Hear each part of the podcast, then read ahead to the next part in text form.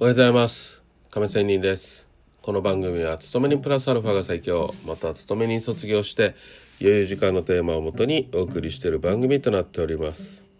さあ FX の話ですが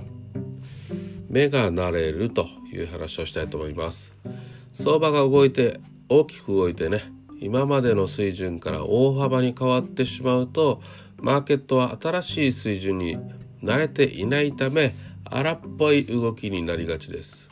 この新しい水準での荒っぽい動きをマーケットはまだ目が慣れていないという言い方をします。こういう状況の時は新規にポジションを持つのをとどまってマーケットから一歩引いてマーケットが新しい水準に目が慣れてくるのを待つことが得策だと思います。問題は水準変更によってアゲンスト、まあ、不利のポジションを持ってしまった場合で特に2008年のリーマンショック後のような例えばえー、っとポンド円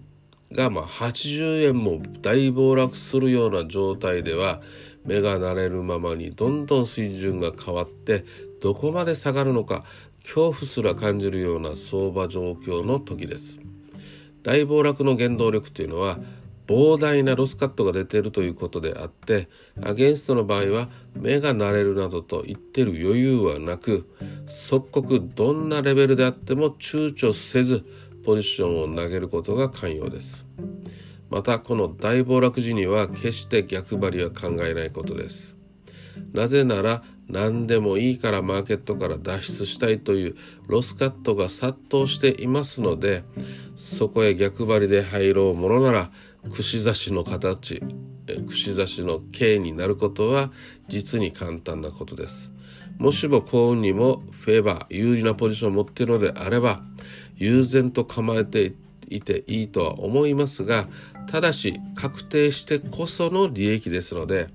どこかの時点では利益確定をしなければならないということをくれぐれも忘れないでいただきたいなと思います。まあ私もねあのリーマンショック時に30万から1300万まで売りポジションを持って、えーと、画面上でありましたがまあ利益確定施行の、えー、やらなかったですそれでまあやられたというのもありますまあそうしなければ結局は利益は絵に描いた餅に過ぎないということです。ということで今日は目が慣れる大大相場での対応という話をしてみました今日も生き残っていきましょう良い一日を See you